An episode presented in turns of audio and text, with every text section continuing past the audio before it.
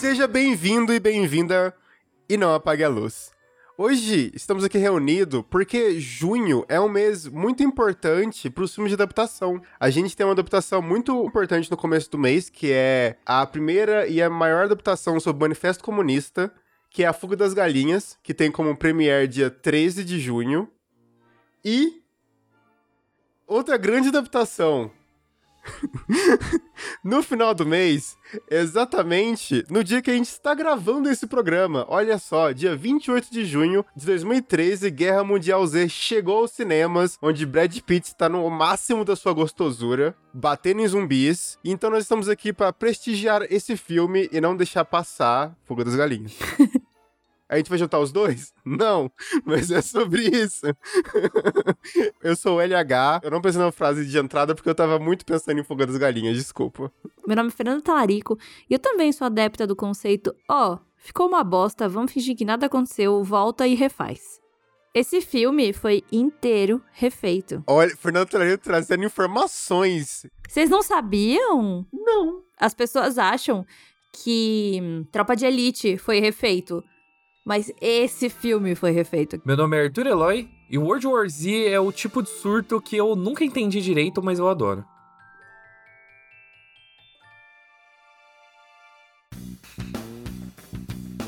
Todo o ponto do que eu quis dizer nessa abertura é de que World War Z, eu acho, eu acho ele um caso meio bizarro, de que quando ele saiu, ele não era exatamente um filme que as pessoas gostavam. Foi relativamente bem de bilheteria, mas você vê que, por exemplo, não teve movimentação para fazer uma continuação. É, nunca saiu do papel, pelo menos. Era um tipo um Venom, assim, né? De que não era exatamente legal você falar que você gostava de Guerra Mundial Z, porque a tendência de zumbis já tava meio que de saída. Então, só nos últimos anos começou a aparecer uma galera meio perdida falando, pô, na real, World War Z é bom pra caralho. Eu só fui assistir recentemente, né? Mais ou menos um ano aí. Um, que nem que nem a Fer me disse no off, um ano e uns quebrado. Eu amei, mas eu nunca entendi o surto das pessoas não terem falado que elas amavam World War Z desde cara, sabe? Eu lembro que eu assisti no cinema. E eu gosto muito desse filme, tipo, por um motivo principal. Que é porque ele não fica tentando fazer do, uma coisa meio, ai, como é, seres humanos são horríveis, porque no fim, o que, o que acontece muito em filmes de, de zumbi é querer mostrar que o problema são os humanos, né? Então, tipo, ah, é porque os humanos, no fim, a convivência com os zumbis é mais pacífica do que com os humanos. Uma coisa meio que acontece com The Walking Dead, né? Principalmente porque os, os zumbis são muito devagar. Em World War Z, uma das coisas que mais me assusta é que os zumbis são, tipo, rápidos uma porra. Eles correm muito. Então, aquela cena do Muro de Jerusalém, que eles escalam aquela porra, nossa, eu acho. Eu acho medonho, medonho real. Assim. Eu acho que o World War Z tem o melhor começo de, de ataque zumbi. Sabe, de, desde a cena que você tá com a família do, do Brad Pitt no carro e daí o caminhão bate no, no policial, você fala, caralho, mano, tem uma coisa errada. Até a parte que eles. Que, que o filme ele para um pouco, que ele, quando eles entram na casa do, do pessoal que é latino, é um início muito legal de, de como o filme vai ser. Diferente de vários outros filmes zumbi. Tipo, eu, eu odeio Madrugada dos Mortos do Zack Snyder, mas o começo dele também é muito legal. E me lembra muito essa questão do World War Z. Ele é muito rápido, ele é muito tipo. Eu não preciso te explicar o que tá acontecendo. Uma coisa do World War Z que contribui para eu não ter entendido exatamente porque as pessoas não gostaram é, na época, ou pelo menos não amaram, eu acho que ele é um filme que ele tem tudo para ser amado, é o fato de que ele quebra também uma coisa que eu já tava cansado de ver em filme de zumbi, que é o protagonista burro. Que o personagem do Brad Pitt, ele é genuinamente inteligente, eu gosto muito de como eles traduzem isso na perspectiva do personagem. Por exemplo, aquele caso do caralho, tudo dando errado. Ele ainda consegue parar e observar como que a infecção acontece. Ele conta os segundos, tá ligado? Ele fica olhando o primeiro ataque, ele observa tudo certinho já para meio que uma piada de não, tá bom, funciona desse jeito, eu tenho que fazer isso. Eu acho que isso foi uma, uma das melhores sacadas do World War Z. Eu sinto que ele influenciou muitos filmes que vieram depois também de zumbi dele, porque não dá mais para você fazer um filme de zumbi onde os protagonistas passam boa parte do filme é, ai meu Deus, o que que tá acontecendo? Eu não faço ideia. Porque Como que chama isso, né? Como que eles vão discutir? é, tipo, vão falar zumbi, eles vão chamar runners, os walkers. Eu tenho uma preguiça nisso em filme de zumbi, puta que pariu. eu infelizmente assisti muito The Walking Dead. Eu infelizmente gosto de The Walking Dead. Eu assisti até as derivadas de The Walking Dead. A tentativa mais tosca de The Walking Dead de construir um universo é o fato de que cada série chama os zumbis de formas diferentes. Eu lembro que o Walkers é a principal, mas eu lembro que o World Beyond e Fear the Walking Dead também tem nomes próprios, assim, pros zumbis. Eu fico, ai, por quê? Por que, que vocês são assim? É verdade que eles não podiam chamar de zumbi porque zumbi é um lance patenteado? Eu não faço ideia. É, Não, acho que. Não sei, só se for. Quem, te- quem poderia ter a patente de zumbi? O Jorge Romero. Meu, pior que o George Romero. O George Romero ele não tem patente de nada, né? Não tem nem da Noite dos Mortos Vivos. Nem dos próprios filmes, coitado. Nem, nem dos Morreu próprios filmes.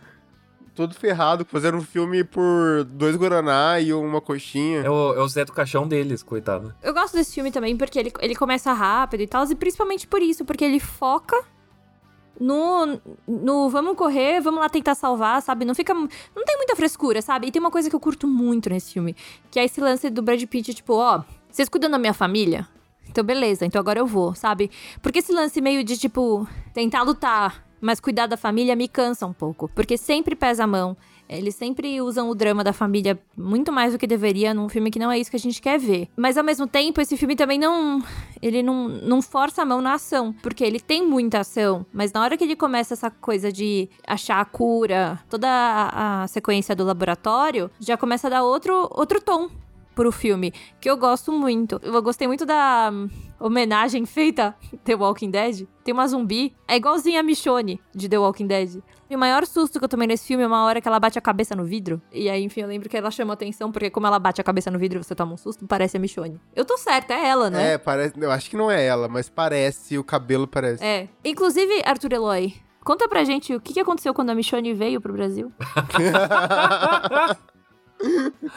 Eu só sei que foi dito assim abertamente, não tem nenhuma informação de bastidores e tal. Qual que é a história, pra quem não sabe? Ok, antes de qualquer coisa, né? é, durante uma CCXP Comic Con Experience, não lembro que ano, porque minha memória está completamente um lixo hoje. Danai Gurira, a atriz que interpretava a Michonne na série de The Walking Dead, veio ao Brasil, fez painel, participou de live, tudo bonitinho, só que ela tinha um meet and greet que pra você que nunca foi numa CCXP é basicamente você pagar pra conhecer um ator, uma atriz, algum talento em questão. Geralmente não é barato, mas pelo menos você troca umas palavrinhas com a pessoa que você gosta ali, ela autografa alguma coisa e você tira uma foto com a pessoa. As fotos que Danai Gurira tirou com os fãs que pagaram uma grana, que desembolsaram uma grana pra vê-la em território brasileiro são impagáveis, porque ela simplesmente lançou um mano num em mim. Caraca, a Avril Lavigne total, ela lançou essa. Avril Lavigne. Ela tá sentada numa cadeira branca, numa poltrona branca. Tá tipo num troninho, É assim. ridículo. E daí as pessoas podem ficar no máximo em volta, mas não muito perto ainda. Procurem depois as fotos da Naigurira Fotos CCXP, da Naigurira Meet and Greet CCXP. É uma experiência, e melhor ainda, se você procurar depois como que são os Meet and Greet dela, sei lá, numa San Diego Comic Con da vida, que, mano, dá abraço, dá beijo, aí que se foda. Então a minha teoria, falando pessoalmente, não representando nenhuma empresa, é de que Danai Gurira tem nojo de brasileiro. Não quer relar, não quer relar mesmo. As fotos são horríveis. É horrível. São, cara. É muito triste. E, mano, um meet and greet não é barato, velho. Não é barato. Eu tô com muita dor de quem pagou, velho. Lançou, lançou Avril Lavigne. Grande, grande Eu dia. tenho uma amiga que ela pagou pra conhecer o Sebastian Stan. E eu entrevistei duas vezes o Sebastian Stan. E ele é uma pessoa blasé. Ele é um cara que, tipo, fica meio cara de atorzão, sabe? Porém, essa minha amiga que pagou pra conhecê-lo, cara, só faltou ele beijar minha amiga. Ele foi muito legal. Ô, Fer, eu acabei de lembrar que no episódio que a gente fez sobre Fresh, você não contou a história do, do pinto do Sebastian Stan. Ah, que eu perguntei pra ele se ele tinha. Porque eu entrevistei ele pra PM Tommy também.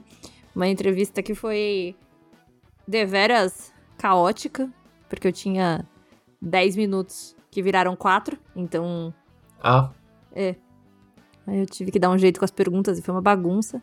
E aí uma das perguntas era se ele tinha usado prótese, né, de pinto pra gravar. E ao invés dele me responder e me dar detalhes dos bastidores, ele olhou pra mim e falou: O que, que você acha? Nossa. E o que você acha, Fernanda? O que eu achei que eu fiquei roxa. Que era o Sebastian Stan perguntando se eu achava que era a rola dele ou não. E aí eu me arrependi muito de ter feito aquela pergunta.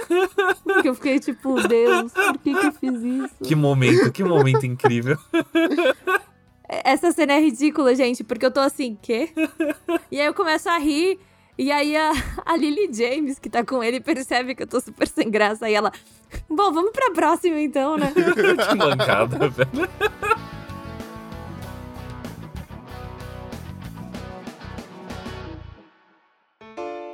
Pra quem tá um pouco perdido, então, o Guerra Mundial Z, Brad Pitt é um cara que tem uma família e é, ele se aposentou da ONU. No filme deixa um pouco claro que ele teve alguns problemas e tal, mas ele era muito bom no que ele fazia. E depois que começa esse apocalipse, né? Ele é procurado por um dos, dos seus antigos parceiros, que é um, o secretário-geral, e fala: Cara, eu preciso que você volte pra descobrir pra mim que porra é essa que tá acontecendo. A gente tem uma pessoa para você levar em algum lugar.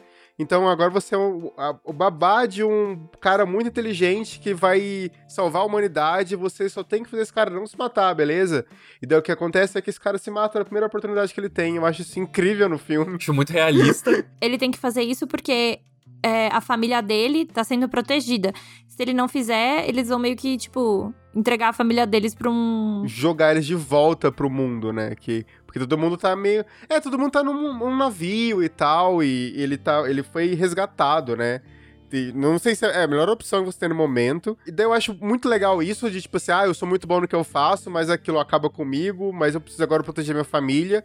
E dessa parada do olhar clínico dele, porque ele só consegue resolver os BOs no final das contas e saber que a camuflagem, na verdade, nada mais é do que uma doença que a gente tem que estar tá no corpo, porque daí o, o, a gente vai passar despercebido pelos zumbis. Ele tem um olhar muito clínico de conseguir perceber o que tá acontecendo em volta. Isso acontece no começo do filme, né? Quando ele conta lá os 12 segundos.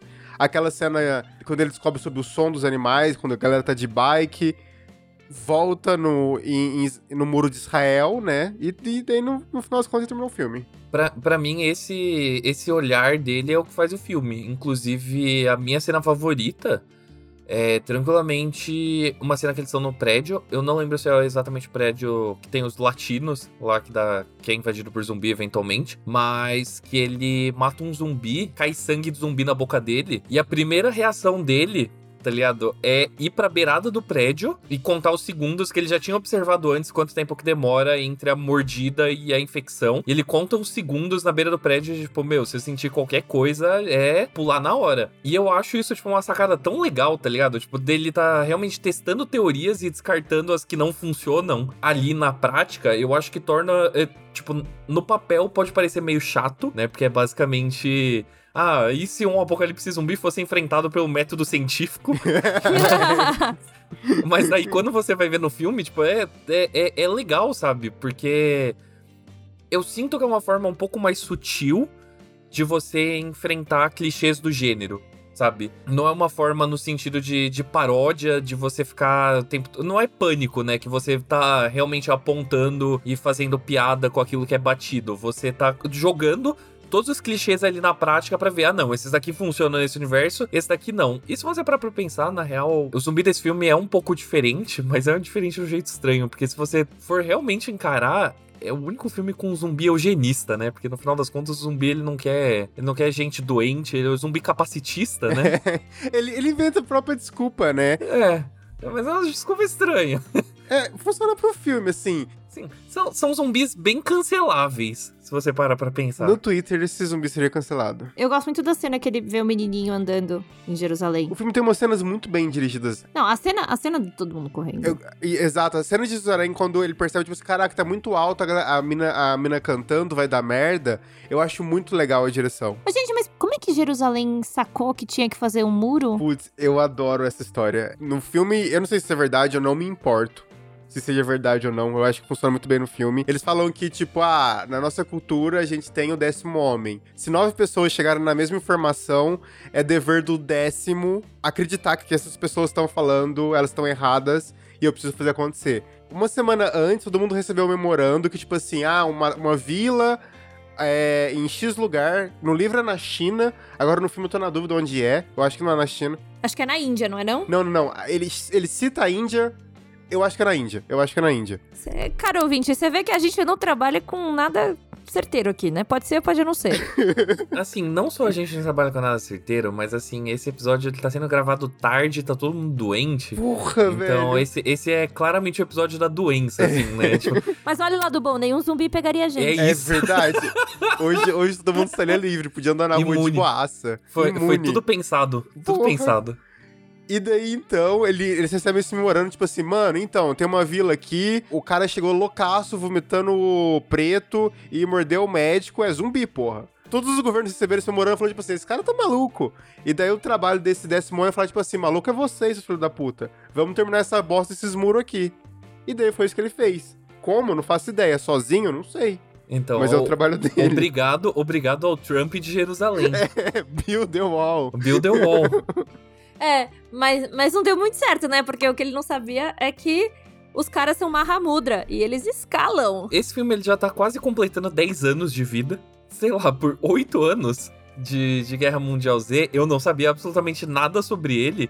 A não ser o fato de que ah, os zumbis eles se escalavam. Não é que eles escalavam o muro, eles se escalam. Isso é incrível. Eu acho que eles deviam ter usado mais isso. Usa muito pouco. Esse que é o ponto, tipo, toda a imagem do filme é tipo, ah, World War Z é o filme que tem, tipo, aquela pilha de zumbi, né? Tipo, sei lá, você vai assistir o filme, você pensa que o tempo todo, tipo, é tipo Sharknado, sei lá, assim, tipo, Sim. virando a rua, tem tipo, ai caralho, a massa gigante de zumbis vindo pra cima de mim. E, e acontece por, sei lá, duas cenas, duas ótimas cenas, excelentes, mas, tipo, claramente não é isso que define o filme. Mas é o que mais marca, né, no final das contas. Eu não sei, eu acho tudo, tudo muito estranho sobre a percepção popular desse filme.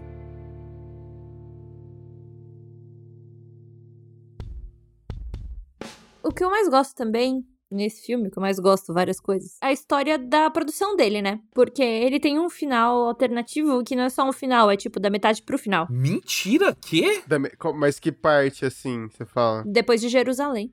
Ah, é? Muda o filme inteiro? É. Pô, é. é outro filme. É outro filme. Eles entram no avião, eles vão de Jerusalém para Moscou. Existe essa versão, assim, ela roda o, o, submundo, assim, eu acho ela no beco. Como? Como você assiste? Como chega nela? Assim? Tem no DVD? Cara, não sei. Eu, eu lembro que eu, eu vi na internet isso tudo, porque é bem conhecida essa, essa versão. E aí eles mostraram, né? Fizeram a primeiro, é, primeira análise de audiência desse filme. E a galera detestou. Porque ficou só ação e ficou muito repetitivo. Falaram que depois da parte de Jerusalém ficou repetitivo pra caralho. Ninguém, começava, ninguém se importava mais. Aí eles regravaram o filme. E aí botaram a parte do laboratório. Que para mim é o mais legal desse filme. Nossa, eu acho excelente. Eu acho excelente, excelente. Eu acho demais, assim. E é o que muda o tom do filme mesmo, porque senão você fica só, tipo, sei lá, dedo no cu e gritaria, sabe? É. Mas eu tenho agora muita vontade de assistir essa versão que a Fer falou, porque as cenas que aparecem de montagem tá ligado? Do final, quando o Brad Pitt falando, ah, e agora o mundo pode ter uma força para lutar, todo aquele discursozinho, todas as cenas, eu percebo que tá muito na fala da Fer. São, são, eles estão usando as coisas que eles não usaram na primeira versão. Ó, oh, eu sei que, sei lá, em 2013, quando o filme foi lançado, o filme foi um dos filmes mais caros de, de zumbi e terror da época justamente por tanta regravação que ele teve que passar. Porque imagina, além dos efeitos especiais, tem que pagar o Brad Pitt, né? É, sim. Mas, ó, se vocês deixam, eu vou ler aqui como é que fica o final. Gary é o Brad Pitt, tá? E Sagan é a menina, né, que tá com ele. O avião de Gary Sagan tem Moscou como destino. Após o desembarque ser feito com segurança, todos são agrupados pelos militares. Os idosos e os doentes são executados e as pessoas saudáveis, incluindo Gary, que está muito abalado, são imediatamente convocados para o serviço militar, mas não antes de um soldado russo tomar o celular de Gary.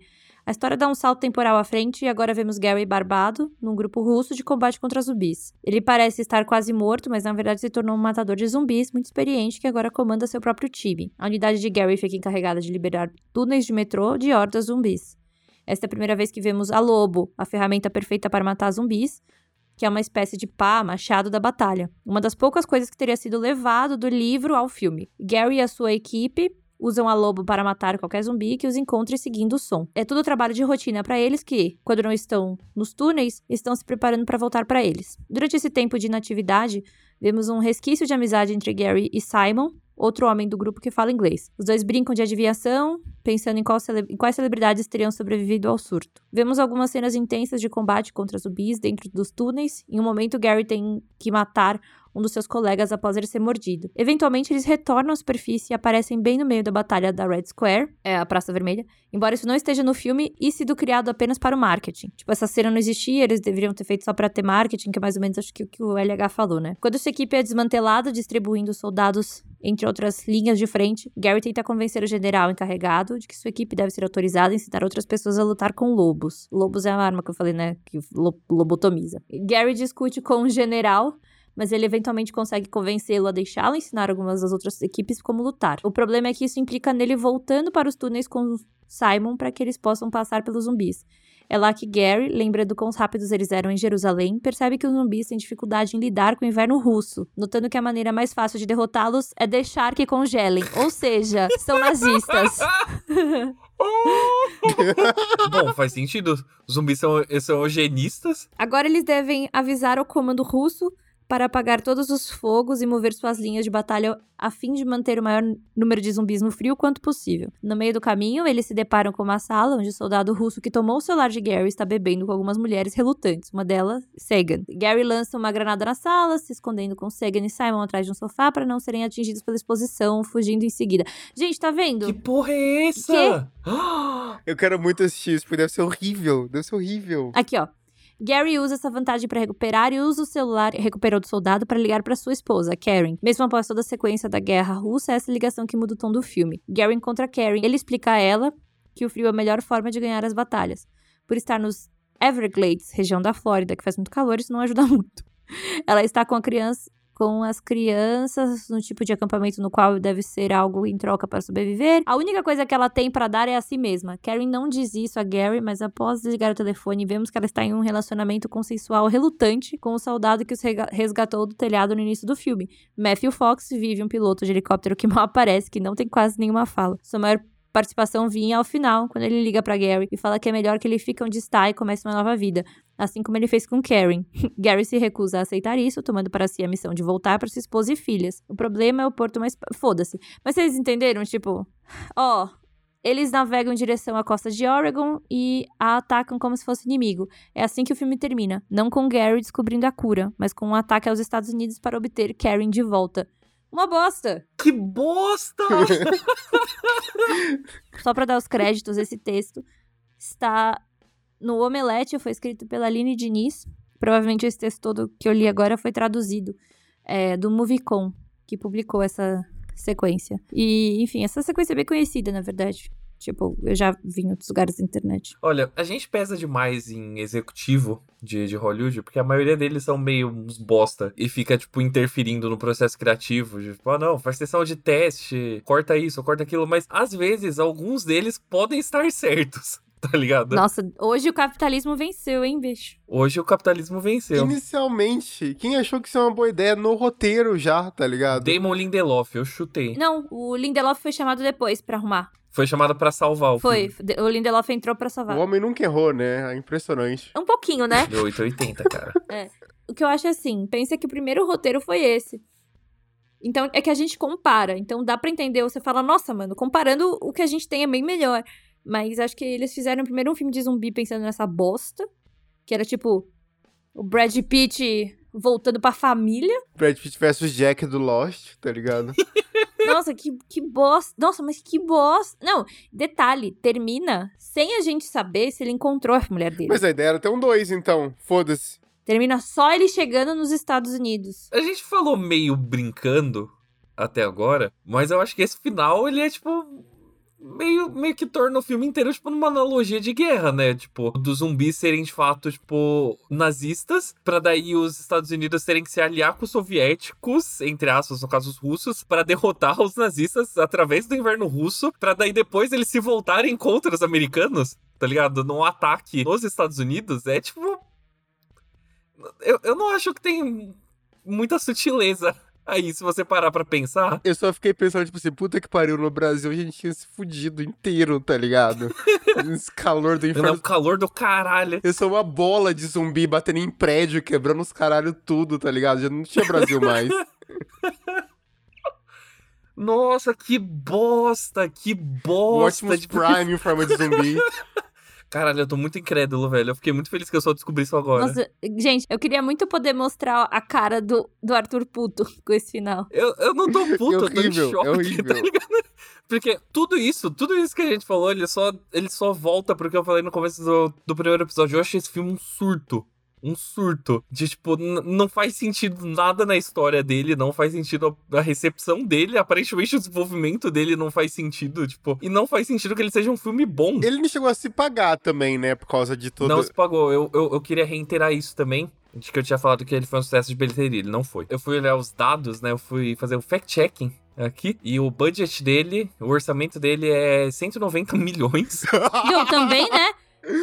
que é grana para um caralho. 190 milhões de orçamento. A bilheteria dele nos Estados Unidos mal e mal se pagou, porque ele fez 202 milhões. Basicamente, os Estados Unidos, é, a bilheteria dos Estados Unidos para filmes norte-americanos é o que importa, né? Tipo, se- ho- hoje em dia você tem a China para salvar. É, os, os fracassos de bilheteria dos Estados Unidos. Mas ainda assim, se um filme vai mal nos Estados Unidos e ele vai bem no exterior, ele ainda fica meio, tipo, hum, meio feio, assim, né? Então, um filme de 190 milhões fez só 202 milhões nos Estados Unidos é feio. Mas os caras deviam saber, né, mano? Com tanto. Com tanta regravação. É, não, devia, devia ter tido um bom senso, mas eu acho que quando você já gastou 190 milhões, aí você fala, ai, mano, solta, só solta. A gente vê, se você lucrar na venda de DVD, tá ligado? Tipo, pelo menos ajuda, ajuda a pagar esse prejuízo do caralho. Mas, só pra fechar, ele fez 540 milhões na bilheteria mundial. É, com orçamento de 190 milhões, isso é nada. Isso é quase nada. É tipo, se você faz um filme de 190 milhões, ele só dá, tipo, uns 300 milhões de retorno, velho, é melhor você nem fazer, tá ligado? Na, na lógica de Hollywood, é melhor você nem fazer. Isso fez eu lembrar que o David Fisher ia fazer um segundo filme e eles estavam tão traumatizados que, tipo assim, mano, caro demais, foda-se. Faz muito sentido agora não terem feito. Em 2015 foi anunciada a data de estreia pra continuação. Seria 9 de junho de 2017. Lembra? pois é, veja, o filme iria concorrer com Quarteto Fantástico 2. Caraca, ia ser. Nossa, Existe. existiu ou não? Quarteto E Fantástico. co- Existiu o primeiro, né? Não, eu gosto muito de pensar, tipo, nesse universo paralelo. A gente discute muito cinema como arte e tal, né? Fala, não, beleza, isso, aquilo, porque é a técnica e tal. Mas é muito louco quando você tem esses momentos que você lembra que, na real, o cinema é, tipo, meio que aprovado só em tabela. Assim, é tipo uns executivos aprovando, assim, tipo, uns calendários completamente abstratos. Você tem que pensar que o, o Mark Foster, tá ligado? Ele fez um dos filmes mais caros do, do, do mundo, tá ligado? Quem é Mark Foster? É isso, tá ligado? É, é por isso que o World War Z não faz sentido nenhum. tipo, tipo, ok, você tem o Brad Pitt, o Brad Pitt é o Brad Pitt, mas ele já era o Brad Pitt antes de World War Z. E ele é um dos produtores executivos do filme. Mas o rolê é, tipo, quem lembra. Quem lembra do, do Mark Foster, tá ligado? Tipo, o Mark Foster é o cara que fez o pior 007 do Daniel Craig, né? E o último filme dele, acho que foi o Christopher Robin. o último filme lá. dele foi Christopher Robin, tá ligado? Eu acho o Quantum of Solace, tipo, ah tá. É, então. É, ninguém nem lembra o que aconteceu, assim. É que, na verdade, eu acho que o Mike Foster ele gosta de gastar dinheiro, entendeu? Tipo, sem motivo. Calma, calma. Ele, ele, ele é o cara que fez aquele. Como que chama esse filme em português? Puta que pariu, fugiu o nome dessa merda. É Caçadores de Pipa? O Caçador de Pipas. É o Caçador de Pipas? Que também é outro. Que é baseado num livro triste pra caralho. o- Exato. O Caçador de Pipas também é outro surto. Ele adora dirigir surtos. É, é exatamente isso. É, é a parada Gente, dele. pelo amor de Deus, esse livro, essa história, sabe, me salva. É incrível, porque, tipo, eu realmente gosto de World War Z, mas é, eu, eu tinha evitado pensar sobre ele. Tipo, sobre as coisas que estão além dele como filme. E torna melhor. A experiência de abrir o IMDB no Mark Foster é incrível, cara. Já é estranho uma pessoa que foi de Quantum of Solace pra Guerra Mundial Z, pra Christopher Robin, que pra quem não lembra, é o filme do Ursinho Poo. Ursinho Poo triste, tá ligado? Não é uma parada assim. O Ursinho Poo Triste, é, que é sobre o criador, né, do Ursinho Poo. E daí os projetos que ele tem em desenvolvimento é tipo um filme sobre Greenpeace e um filme sobre Thomas o Trenzinho. Untitled Thomas. Cara, o homem, o homem não erra, é uma máquina do cinema. Caralho, é uma pessoa, é uma pessoa que vive. A vida dele tá com o modo shuffle do Spotify ativado, tá ligado? Vive no modo aleatório, foda-se. Eu acho que depois de fazer um filme de zumbi de 200 milhões, tá ligado? Você pode fazer o que você quiser. Depois de você matar pra sempre, né? Tipo, o gênero de zumbis em Hollywood, tá ligado? Caraca, é verdade. Eles foram voltar a fazer filme de zumbi com. Com Arm of the Dead. com Arm of the Dead. É verdade. Inclusive, não, tipo, genuinamente, Guerra Mundial Z é. é- é- desculpa, desculpa soar repetitivo, é porque esse filme realmente é uma incógnita pra mim. E quando eu fui assistir ano passado, eu fui assistir porque. Por causa de Arm of the Dead. Porque na preparação da cobertura, né, ali do, do Arm of the Dead, que eu estava cobrindo pro Omelete, me juntei ali com Julia Sabaga pra gente fazer uma lista dos filmes essenciais zumbi. Ela falou: a gente tem que botar World War Z. E eu falei: eu nunca assisti, tudo que eu sei é que esse filme é ruim. Eu ouço que esse filme é ruim. E daí assisti e descobri que era um filme bom.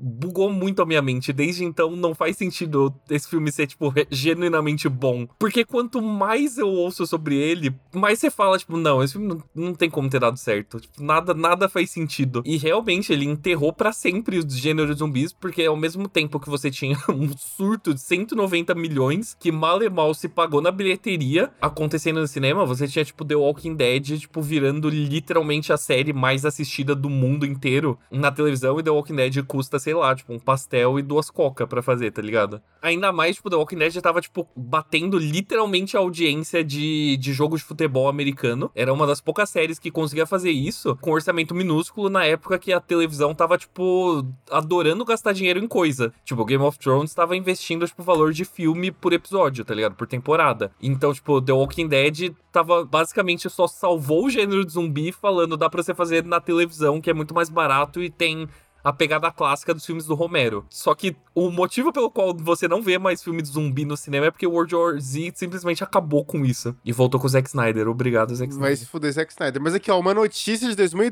2022 falando que o David Fincher disse que ainda existe esperança com a Paramount de fazer o Guerra Mundial Z2. Isso zero vai rolar. Desculpa. Isso nunca vai rolar. Isso é uma não notícia, né? Eu acabei de cair no conto. Não, você caiu no conto, o famoso conto da não notícia. Isso nunca vai rolar. E, e também, assim, o David Fincher, ele é um cara que ele tem o hábito de meter o louco. Sabe o que, que ele falou que também vai rolar? Novas temporadas de Mind Hunter. Quando que isso vai rolar? Isso nunca vai rolar. Esquece, acabou.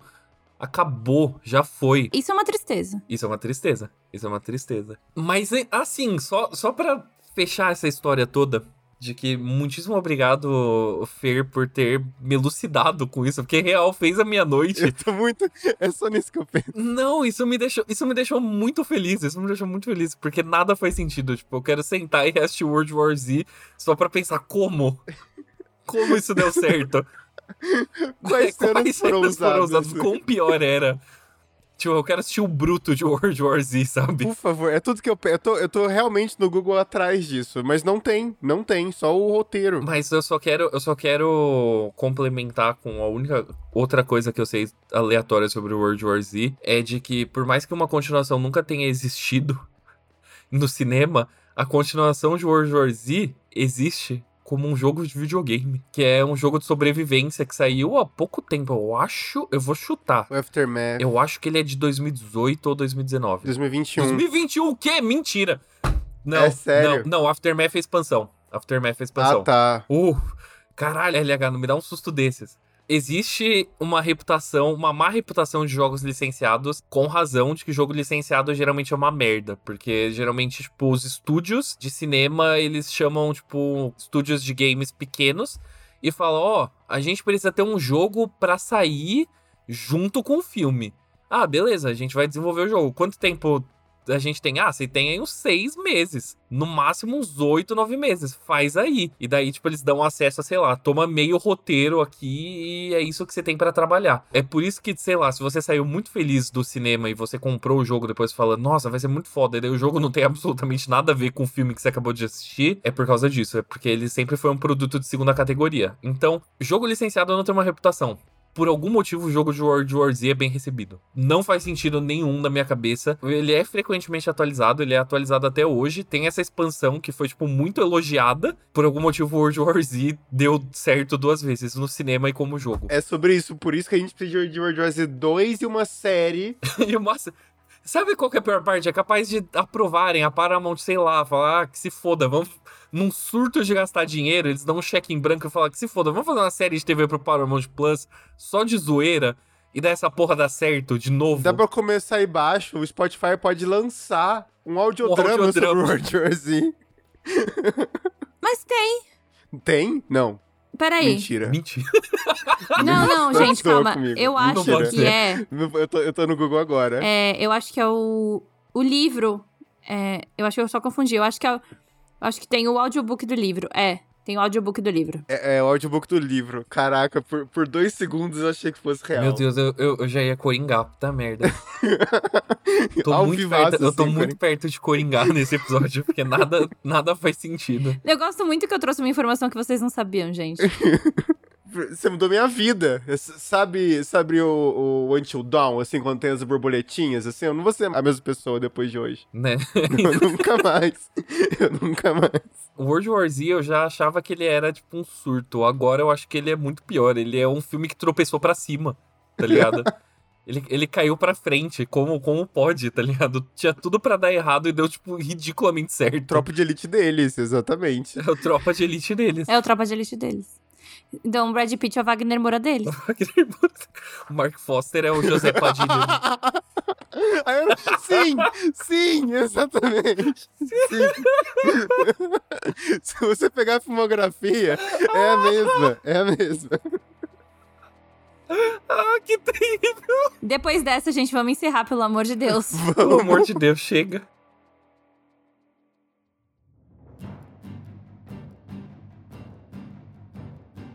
É isso então, acho que é o episódio mais surtado em tempos. Eu não vou pedir desculpa por isso e eu vou fazer a pergunta. Fernando Talarico, você apaga ou não a luz para a Guerra Mundial Z e o seu final original? Tô brincando. Não, gente, o final original jamais. Mas pra Guerra Mundial Z, eu apago. E é isso. E é isso. Eu apago e ainda tomo vacina. e você, Arthur Eloy, você, depois desse surto, você apaga ou não a luz para a Guerra Mundial Z? Meu, eu já apagava antes, agora eu apago com gosto, feliz, sorriso na cara. Esse filme é ótimo, a história dos bastidores é melhor. E eu só não tomo vacina para eu não morrer pros zumbis. LH, você apaga ou não a luz para a Guerra Mundial Z? Eu junto meus brothers, a gente vira uma tsunami e quebra todas as luzes. Esse filme é maravilhoso e hoje ele ficou melhor ainda. Mas, ó, eu, eu quero, quero deixar assim como missão para se ter algum jornalista, sei lá, da Variety aí, do Hollywood Reporter, sobrando, ouvindo ou não apagar a luz, aproveita ano que vem, o aniversário de 10 anos, tem que ter um daqueles artigos de, tipo, a história oral de World War Z, tá ligado? Eu preciso, eu agora, eu Caraca, preciso saber absolutamente sim. tudo, tudo que aconteceu nos bastidores desse filme. Tem que acontecer, pelo amor de Deus, é tudo que eu quero ver em 2023 agora. Ano que vem, me cobrem eu vou comentar isso de novo no, no, Não Apague a Luz ano que vem, porque eu tenho certeza, eu tenho certeza que alguém vai fazer uma história disso.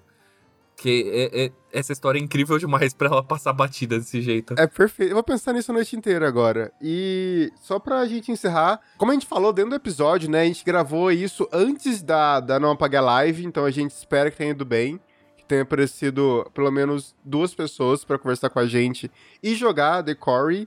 Mas também dia 10 tem a segunda parte. Então, para você continuar com a gente jogando esse jogo maravilhoso de slasher e de saber quantas pessoas vão chegar no final, fiquei sabendo que a gente vai beber um shot por cada pessoa que morrer. Mano, eu apoio. Eu, eu apoio, apoio demais. Pode fechar isso. Fechou? Nossa, eu apoio demais. É isso. então é isso. Dia 10 da segunda parte, às sete e meia da noite. Vai ser um pouco mais tarde, porque a Fer vai estar na Bienal sendo moderadora, host de um painel lindo.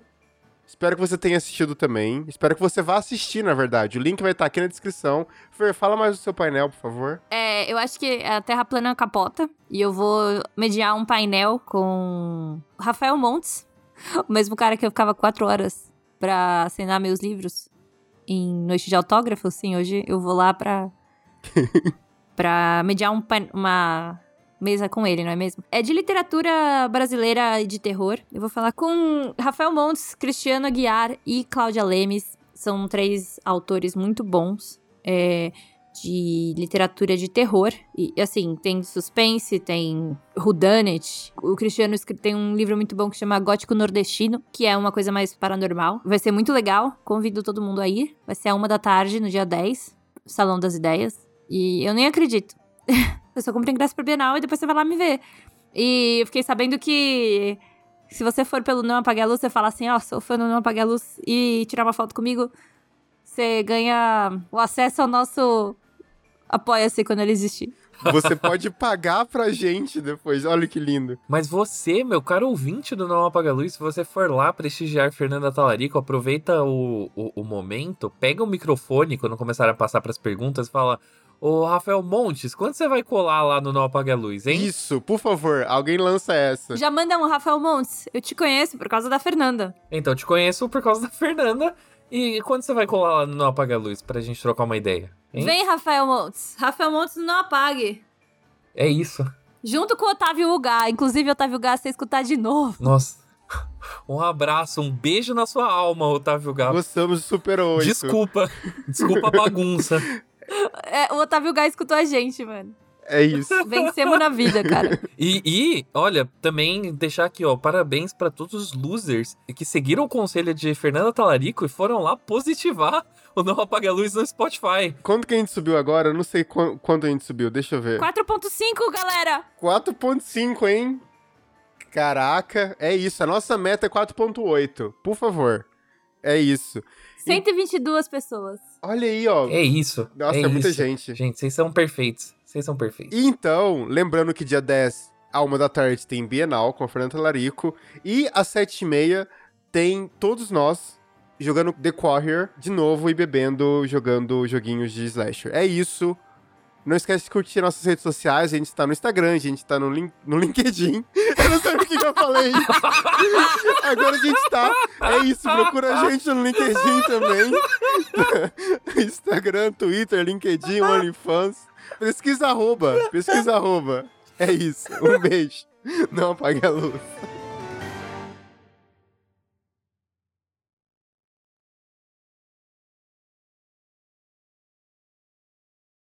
Pra vocês que, que o Chris Pratt é incrível, né? Eu entrevistei Falou. ele. Surpreendente.